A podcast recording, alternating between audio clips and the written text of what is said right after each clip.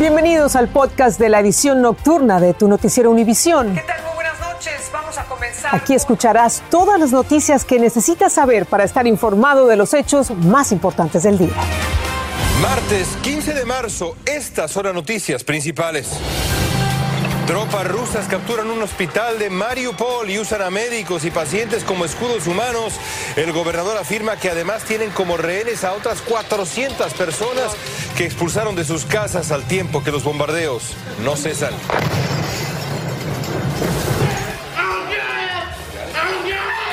Los gritos desesperados de que no puede respirar son de un hispano antes de morir durante un arresto de la policía.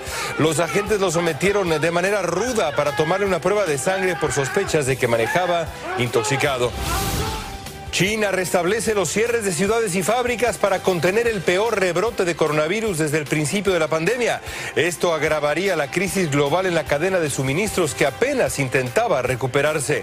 Comienza la edición nocturna. Este es su noticiero Univisión Edición Nocturna con Patricia Yaniot y León Krause. ¿Qué tal, amables televidentes? Buenas noches para ti también, León. La capital de Ucrania, Kiev, uno de los principales blancos de la guerra rusa, está hoy a merced de bombardeos en pleno toque de queda cuando miles de personas se refugiaban a esta hora en sus casas. Así es, misiles de artillería rusa destruyeron edificios, viviendas en zonas residenciales Mientras en la ciudad de Mariupol los invasores capturaron un hospital con médicos y pacientes dentro y los usaron como rehenes. Un escándalo. Como si fuera poco, otras 400 personas permanecen secuestradas tras ser desalojadas de sus propias viviendas. Roger Persiva se une a nosotros en vivo desde Leópolis. Roger, te escuchamos. Recrudece la ofensiva rusa. ¿Qué tal, León? Patricia, sí, así es. La situación que estáis describiendo en la ciudad de Mariupol es eh, un día más desesperada. Es una ciudad que está sufriendo desde hace dos semanas el asedio muy, muy, muy, muy intenso de las eh, tropas rusas y ese episodio del hospital acrecienta la preocupación sobre el destino de la población civil de esa población a orillas del mar de Azov. 400 personas que, según el gobernador de Mariupol, estarían dentro del hospital y estarían siendo utilizadas como rehenes por parte de las eh, tropas rusas. Buena noticia en cuanto a Mariupol es que ha podido salir hoy 20.000 personas de esa población en distintos eh, coches eh, privados. Y es importante porque hasta ahora los pasillos humanitarios en esa ciudad no se han podido establecer debido a que no se ha respetado el alto el fuego. En cuanto a la situación de Kiev, siguen también los bombardeos en la capital ucraniana, pero es importante destacar la visita de tres líderes eh, políticos que han ido a visitar a Zelensky. Se trata de los primeros ministros de Polonia, Chequia y de Eslovenia que han querido mostrar su apoyo al, líder ucraniano. El viceprimer ministro de Polonia ha pedido incluso una intervención en este país, una intervención de la OTAN con carácter defensivo de la OTAN, ha dicho, o de otra entidad internacional de mayor eh, envergadura, quizá de Naciones Unidas. Y para acabar, para acabar, decir que hoy se ha confirmado la muerte de dos periodistas más aquí en eh, Ucrania, de un periodista de origen irlandés, Pierre Kasensky, de 55 años, y de la productora local de 24 años, Alexandra Kusinova. Con estos ya son cuatro los periodistas que han muerto aquí en estos 20 días de guerra. León, Patricia. Gracias, Roger, por ese informe completo. Bueno, un buen mensaje que envían estos ministros de los países vecinos. Y para evaluar el desenlace de la guerra de Rusia en Ucrania, el presidente Biden se reunirá con líderes europeos el próximo jueves 24 en Bruselas. Biden va a presidir la reunión de la OTAN con los representantes de los 30 países que integran la organización. La alianza militar enfrenta un desafío inédito de seguridad. Abordarán temas como las consecuencias de la invasión y las medidas para fortalecer la defensa de la OTAN. El gobierno ruso informó, mientras tanto, que impuso sanciones para que no ingresen a Rusia el presidente Biden, el secretario de Estado Anthony Blinken y el primer ministro de Canadá Justin Trudeau. Por su parte, la administración Biden impuso sanciones adicionales al presidente bielorruso Alexander Lukashenko por su apoyo a la invasión rusa a Ucrania. Ahora vamos a pasar a Los Ángeles con unas imágenes que hacen parte de una demanda contra policías por la muerte de un hombre hispano. Los agentes intentaban tomarle una muestra de sangre porque sospechaban que este hombre manejaba intoxicado. Escuchen, la demanda alega que varios agentes lo sometieron bruscamente a pesar de que este hispano les gritaba que no podía respirar. Osvaldo Borraes nos cuenta esta historia con un trágico final. Imágenes de una cámara mostrando varios agentes de la patrulla de caminos en el arresto de Edward Bronstein. Los familiares acompañados de sus abogados denunciaron jurídicamente las acciones de estos agentes de la patrulla de caminos en relación a una parada de tránsito el pasado 31 de marzo del 2020 y ahora están entablando una demanda. Pues lo mataron, lo, lo sofocaron, le pusieron sus rodillas en, en su espalda y él no podía respirar. Según versiones del caso, el señor Bronstein fue detenido por los oficiales por sospecha de conducir en estado de ebriedad hace dos años. Cuando le pidieron que supuestamente se hiciera una muestra de sangre, el señor Bronstein se rehusó, según sus abogados. El video muestra al señor Bronstein siendo sometido por al menos seis oficiales para sacarle la sangre supuestamente a la fuerza. Es repugnante, es horrible. Le quitaron la vida a un ser humano. Los oficiales de la patrulla de caminos no respetaron la vida de un individuo que quería vivir. Según la demanda, ninguno de los oficiales tomó un papel de intentar darle primeros auxilios ni tampoco solicitar inmediatamente paramédicos para ayudarlo. La familia, por medio de sus abogados, solicitó que todos los oficiales, incluyendo un sargento, sean suspendidos y procesados. Según el abogado, obtener el video en este caso no fue fácil, según él, porque El estado de California no quería que se diera a conocer este video. Yo ya por dos años no puedo parar de pensar de mi hijo. Nosotros intentamos obtener una explicación o comentario en relación al caso o el video, pero se nos dijo no habrán comentarios en un caso bajo litigio. En Los Ángeles, Osvaldo Borraes, Univisión. Y es una historia dramática que se repite. Ocurrió un nuevo ataque contra una persona de origen asiático, esta vez en Nueva York. Fue una mujer de 67 años, un hombre la golpeó, escuchen por favor, más de 125 veces. Hay video de esta agresión, Peggy Carranza tiene las imágenes y la información desde Yonkers, allá en Nueva York. Hoy regresó al edificio donde vive y sufrió una brutal golpiza la mujer asiática atacada por un vecino el viernes en Yonkers, Nueva York. Un video de vigilancia muestra a la mujer de 67 años tratando de abrir la puerta de su vivienda cuando al parecer un hombre la noquea, luego la golpea más de 125 veces en la cabeza y la cara, en lo que parece una eternidad. Después la patea siete veces y le escupe. Yvette nos contó que gracias a ella el sospechoso no continuó. Cuando él abrió la puerta fue que yo abrí la puerta de aquí y ella me conoció rapidito, me agarró y me dijo mi nombre. Ella me dijo, ay, y me agarró la mano y el brazo y todo, y yo estaba llena de sangre, pero ¿qué voy a hacer? La policía dijo que el sospechoso es Tamel Esco, quien aparentemente también le gritó un insulto racial. El hombre fue arrestado y acusado de intento de homicidio y asalto, ambos como delito de odio. Cuando la veo todos los días, yo me saludo, yo la saludo a ella. Es bien calladita, no se mete con nadie. Desde el inicio de la pandemia hasta el 31 de diciembre, los incidentes de odio contra asiáticos casi alcanzan los 11.000, según la organización Stop AAPI Hate. A la víctima le espera un largo proceso de recuperación, ya que según la policía sufrió contusiones y laceraciones en la cara y la cabeza, fracturas y una hemorragia cerebral. En Yonkers, Nueva York, Peggy Carranza, Univisión. La policía de Washington DC arrestó a Gerald Brevard, sospechoso de atacar a cinco indigentes en esa ciudad y en Nueva York y matar a dos de ellos.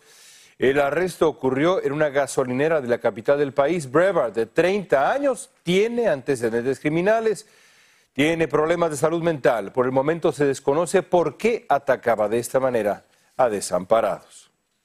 Y en Chicago hay polémica porque no se presentarán cargos contra dos policías implicados en la muerte a tiros de un adolescente y un hombre adulto, ambos hispanos. Un fiscal determinó que no hay pruebas suficientes para acusar a los agentes. Viviana Ávila tiene algunas reacciones por la exoneración de estos dos oficiales. Este es un anuncio sombrío y no hay ganadores en este trágico hecho, dijo la fiscal del condado Cook, Kim Fox, al anunciar que no se presentarán cargos contra el policía Eric Stillman, quien le disparó mortalmente a Adam Toledo en marzo del 2021 durante una persecución policial que se originó luego de haberse reportado disparos en esa zona. Las imágenes de la muerte del menor de 13 años de edad a manos del policía desataron protestas a nivel nacional. Basados en los hechos y la ley, concluimos que no hay evidencia que el oficial Stillman actuó con un intento criminal. Este activista comunitario rechazó la decisión. Aquí nos dio otro balazo porque el oficial va a estar libre, le van a pagar su salario, su pensión y eh, mandar un mensaje de que si eres policía puedes matar a quien quieras y no te, vas a no te van a poner cargos criminales. A través de un comunicado, la familia de Adam Toledo manifestó su decepción por la decisión de la Fiscalía y agregó, a pesar de esta decisión, continuaremos luchando por Adam y hemos presentado nuestra demanda civil en busca de daños monetarios contra el oficial Stillman y la ciudad de Chicago en nuestro esfuerzo por obtener justicia para Adam y la familia Toledo. Estoy molesta sobre la decisión que tomaron por su parte, la familia de Anthony Álvarez, de 22 años de edad y quien murió a manos del policía Evan Solano durante una persecución policial, también mostró su decepción. Sobre lo que narraron sobre los casos, lo que ellos solamente se enfocan, es una injusticia. Y a raíz de estos dos sonados casos se hizo un llamado para que en la ciudad se implementaran reformas a las políticas de persecución policial. En Chicago, Viviana Ávila, Univisión. Y ahora vamos a México con la detención del exgobernador de Nuevo León, Jaime Rodríguez. En los últimos años, este hombre se hizo popular, entre otras cosas, por exigir castigos físicos muy severos, digamos, para los corruptos. El Bronco, como le dicen, fue detenido por acusaciones de presuntos desvíos de fondos. Alejandro Madrigal tiene toda esta historia para ustedes. Escuchen. El ex candidato presidencial independiente Jaime Rodríguez fue recluido y presentado en el penal de Apodaca, Nuevo León, acusado de presuntos delitos electorales y desvío de recursos. El gobernador Samuel García ya había lanzado esta advertencia. ¿Quién robó o desvió recurso público a sus amigos, a sus sobrinos, a sus favoritos o a campañas? Va a ir a la cárcel. En 2018, cuando García era senador, denunció irregularidades por las firmas obtenidas para la candidatura de Rodríguez, conocido como el Bronco. Dijo entonces que el 51% de esas firmas fueron recabadas por más de 500 servidores públicos en su horario de trabajo. No me vayan a andar buscando. ¿eh? Yo solito me entrego, como dice. Para que Jaime Rodríguez lograra inscribirse como candidato independiente tenía que reunir 866 mil firmas. Ahí comenzaron las irregularidades. Despierten, quítense la pata del pescuezo que traen. El Tribunal Electoral lo investigó porque presuntamente el 58% de esas firmas presentadas resultaron apócrifas y la mayoría no fueron encontradas en el padrón electoral. Son prácticas que caracterizaban a los partidos políticos. Me exorcicé y me saqué al PRI totalmente de mis venas y de mi corazón. Además, los recursos que financiaron su campaña fueron sospechosos y no se comprobó su origen. Por eso, también podría ser investigado por enriquecimiento ilícito. Aún así, el Bronco apareció en la boleta electoral y esto proponía. Necesitamos mocharle la mano al que robe en el servicio público. El Bronco permanecerá en el penal de Apodaca y este miércoles está programada su primera audiencia. En Ciudad de México, Alejandro Madrigal, Univisión.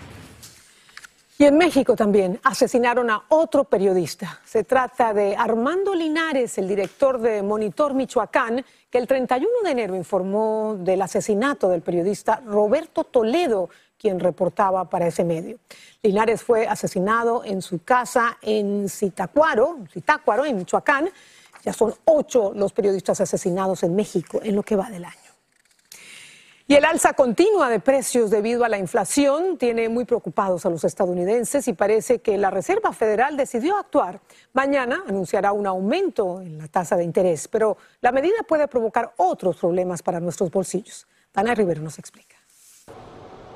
La Reserva Federal anunciará mañana la primera alza de su tasa de interés desde 2018. La agencia asegura que esta decisión es positiva para la economía del país. Expertos explican cómo funcionaría este cambio. Marca un cambio en la política monetaria del país donde por muchos años tuvieron el dinero fácil de intereses bajos y esto lo que trata de hacer es revertir esa política. El, el, efecto que tiene es el de contener y el objetivo que logra es contener la inflación. Sin embargo, los números de la Oficina de Estadísticas Laborales generan preocupación, pues los precios al consumidor escalaron un 7,9% en un periodo de 12 meses que terminó en febrero. Es el ritmo más acelerado en 40 años. algo que se pudiera reflejar en los bolsillos de los consumidores, pues impactaría los intereses de los autos, de las tarjetas de crédito y del sector inmobiliario. Comprar casa quizás sea más difícil, según explica la prestamista y experta en bienes raíces Esther Marie Junkie. Y ahora que los intereses han subido, ¿qué pasa? Sube lo que va a ser el pago mensual. La única forma de corregir eso es si entran con más dinero, más down payment. Cuando se trata de eh, refinanciar, si, si la gente que, que, se estuvo esperando todo este tiempo, ahora no van a poder uh, tener los ahorros que podían haber tenido en enero o el año pasado. Se espera que esta primera alza sea de un cuarto de punto porcentual, como adelantó hace unos días el propio jefe del Banco Central, Jerome Powell, en una audiencia en el Congreso. Y por su parte, los expertos aseguran que no hay que alarmarse, pues el alza de la tasa del interés que anunciará la Reserva Federal será de forma gradual y no de golpe. Desde el Doral, Florida, Danay Rivero, Univisión. Doug Emhoff, esposo de la vicepresidenta Kamala Harris, tiene COVID-19. Harris dio negativo a la prueba, seguirá haciéndose análisis.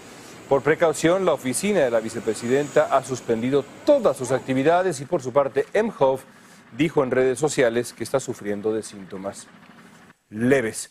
Y los precios de muchos artículos han subido porque, bueno, hay, hay problemas, lo sabemos, de la cadena de suministro, muy graves. Ya sé, desde hace rato, pero cuando teníamos la esperanza de que esto se iba a solucionar, llegan malas noticias desde China, con más contagios, nuevos contagios de COVID que podrían empeorar la situación. Dulce Castellanos nos cuenta más.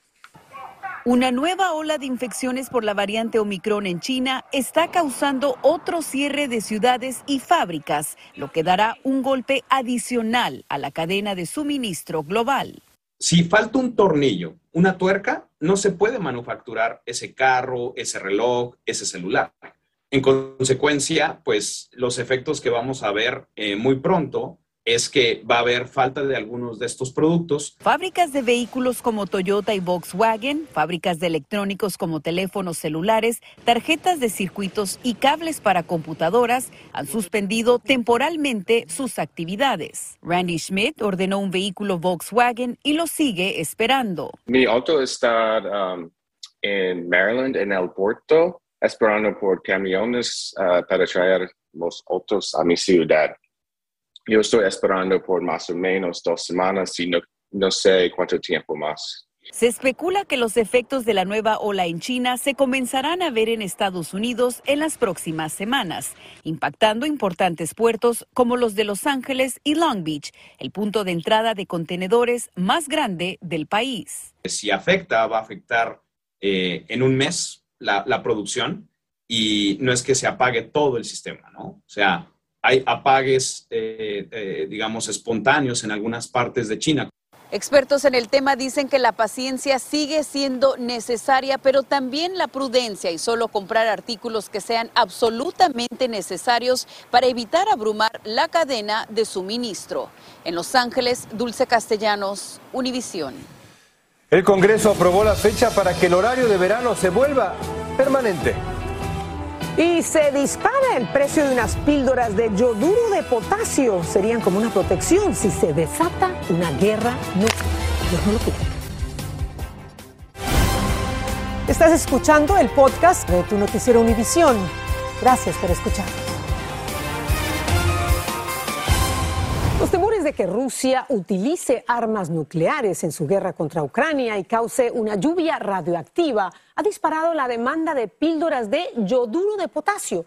Un potencial escenario radioactivo liberaría grandes cantidades de yodo radioactivo contaminando el aire y el agua. Además, causaría problemas de tiroides. El yoduro de potasio ayudaría a proteger la glándula tiroides. El Senado de Estados Unidos aprobó un proyecto de ley que haría permanente el horario de verano a partir de noviembre del 2023. Sus patrocinadores dicen que la medida estimulará las actividades económicas y permitirá que los niños jueguen afuera más tiempo, lo que reduciría la depresión infantil. La Cámara de Representantes aún tiene que considerar esta propuesta de ley. Y al volver, un adolescente de Tennessee está usando sus habilidades artísticas para ayudar a Ucrania. Estás escuchando el podcast de tu noticiero Univisión. Gracias por escuchar. Esto es, es bonito. Un adolescente de Nashville aficionada a la pintura usa su arte para ayudar a los ucranianos. Luego de la guerra rusa, la invasión, comenzó a pintar ciudades ucranianas como eran antes de ser bombardeadas y destruidas. Imprime estos dibujos, les hace copias, los vende y las ganancias van para los ucranianos. Qué linda iniciativa. Venda mucho. Noticiero Univisión, siempre a tu lado. Así termina el episodio de hoy de Tu Noticiero Univisión. Gracias por escucharnos.